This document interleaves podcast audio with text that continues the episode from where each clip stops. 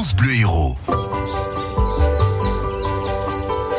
Clément Le Marchand. Bonjour Pascal. Vous êtes, euh, faites partie hein, des écologistes de Leusière. Vous êtes ornithologue, mais aussi chiroptérologue, c'est-à-dire vous vous intéressez aux chauves-souris. Exactement. Alors, les chauves-souris, ce sont les seuls mammifères qui volent activement. Ils peuvent maîtriser leur altitude, etc., tourner, virer, faire ce qu'ils veulent.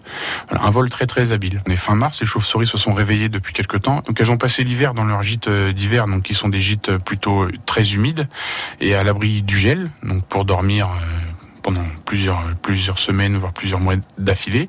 Et quand les beaux jours reviennent, les insectes reviennent aussi un petit peu, enfin, sortent d'hibernation eux aussi. Et là, les chauves-souris vont transiter. C'est c'est la période de transit printanier, c'est-à-dire qu'elles vont rejoindre leur gîte euh, d'été, de printemps. D'accord. Donc, en hiver, vous avez Résidence secondaire. voilà, c'est ça. Vous avez les mâles et les femelles qui sont regroupés en hiver pour hiberner. Et euh, donc l'accouplement a eu lieu avant la, avant la période d'hibernation. D'accord. Voilà. Et là, vous avez toutes les femelles qui vont partir d'un côté les mâles de l'autre. Toutes les femelles vont se réunir et vont ovuler en même temps. En fait, elles mettent toutes leurs œufs dans le même panier pour après, ensuite, élever leurs jeunes tous ensemble et profiter de l'effet de groupe pour se Ah, protéger les uns oui, les autres, etc. Cette espèce-là, no- notamment, subit un petit peu le, le problème des, des rénovations, etc. Eh Il y a oui. de moins en moins de Il y a de bâtiments. moins en moins de greniers aussi. Hein. Voilà, c'est Ouais. ça. Il y a de moins en moins de greniers accessibles Mm. depuis l'extérieur. Mm.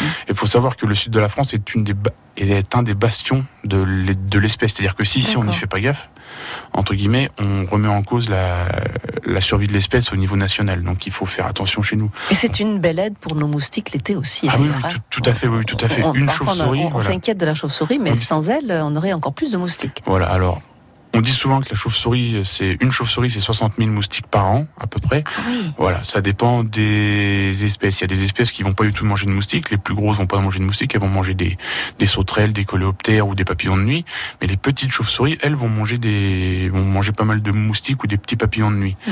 Après, ici, le problème qu'on a, c'est le moustique tigre. hein. on va se Oui. c'est le moustique tigre. Mais le problème du moustique tigre, c'est qu'il vole la journée.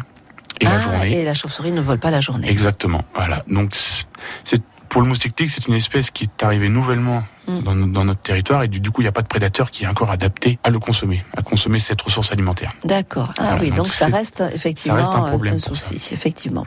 Mais les chauves-souris, de manière générale, on peut les accueillir chez soi facilement avec un petit abri derrière les volets ou voilà des petits nichoirs qu'on peut fabriquer soi-même à poser sur, sur des façades ou contre un mur pour les accueillir chez, chez soi. Là, c'est plutôt des petites pipistrelles qu'on va, Ouais. va accueillir plus Ouais. facilement, qu'on voit voler le soir euh, à la tombée du jour.